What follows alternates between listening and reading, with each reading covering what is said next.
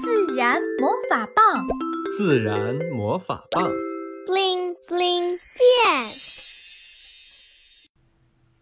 种子快递员。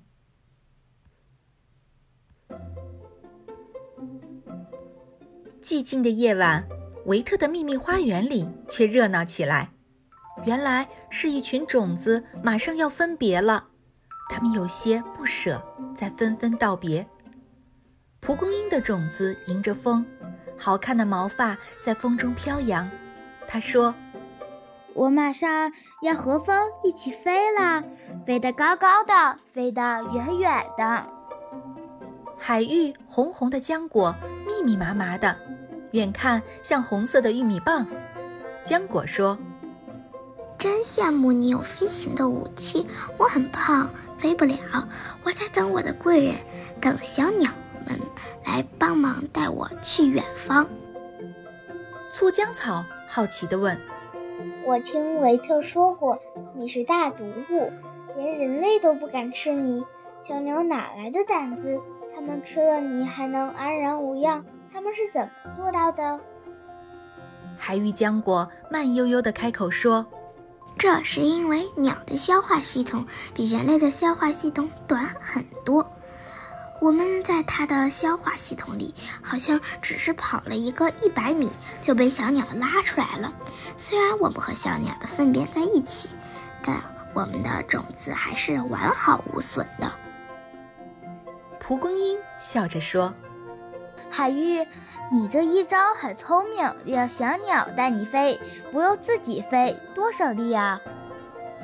辣椒也忍不住开口了：“海日，原来我们俩是好兄弟呀！人类也害怕我们的辣椒籽儿，但鸟儿们也不怕。”海芋和辣椒愉快地拥抱在一起，高兴的真像兄弟俩。海芋开心地说：“我的种子红色。”辣椒成熟也是红色的，小鸟最喜欢的颜色，怪不得小鸟愿意为我们快递种子呢。黄安菜赶紧向蒲公英伸出手，晃晃自己头顶上的毛，开心地说：“我也有这样想的，风是我们的快递员，那咱们俩就是姐妹呢。”听着他们热烈的交谈，地上的异果黄锦和小花鸢尾种子有些难过。小花鸢尾种子低声地说道：“我们飞不起来，也没有红衣服，鸟儿也不喜欢我们，我们怎么办？要怎么飞去远方呢？”异果黄锦听完，试着动动自己的身体，试图让自己能滚起来，结果纹丝不动，他更加沮丧了。重重地叹了一口气。正在他们失望的时候，远远的一群蚂蚁来了。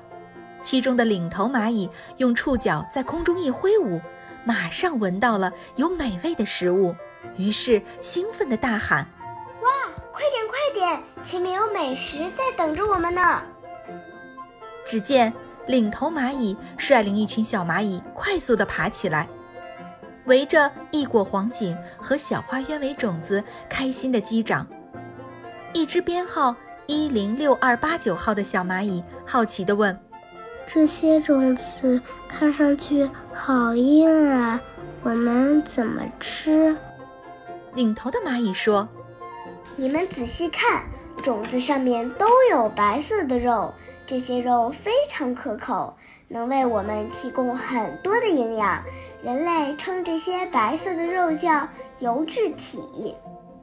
它们白色的肉长得形状不同，有的长长的像门把手，有的薄薄的一层像衣服。领头的蚂蚁说：“你们观察一下，如果没有这些白色的肉，会怎么样？”一只编号。一一一七四五六的小蚂蚁像发现了新大陆一样，兴奋地叫道：“我知道了，这是方便我们搬运回家，我们可以轻松地咬住。否则种子太光滑，我们很难搬运它们。所以这些种子是故意长成这样的，方便我们蚂蚁的。”领头的蚂蚁点点头，夸奖道：“回答正确。”我们替这些种子打工，把它们搬运到远远的地方。当然，他们也要给我们一些酬劳啦。编号一零六二八九号蚂蚁心里有十万个为什么，他继续好奇地问：“可是种子要发芽？”领头的蚂蚁笑眯眯地说：“一零六二八九号，你是我见过最喜欢思考的蚂蚁，棒棒的。”停了一会儿，领头的蚂蚁继续说：“我们蚂蚁都很爱干净。你们有没有注意到，我们巢穴外有指定的垃圾站，就像人类有垃圾填埋场一样？我们总是会及时的把垃圾、粪便、同伴的尸体等搬运到垃圾站。这些种子的肉被我们吃完后就没有价值了。”会被我们当做垃圾一起扔到垃圾站，这些种子就会在垃圾站慢慢发芽，慢慢长大。我们眼里的垃圾站就是种子生长的沃土啊！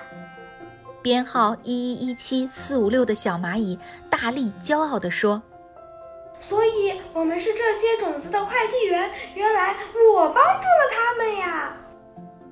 一果黄锦和小花鸢尾种子安心了，互相看了一眼，笑了。他们耐心地等待着蚂蚁快递员把它们送到远方。小朋友们，你们有观察过蚂蚁搬运植物的种子吗？这些种子有什么共同的特点呢？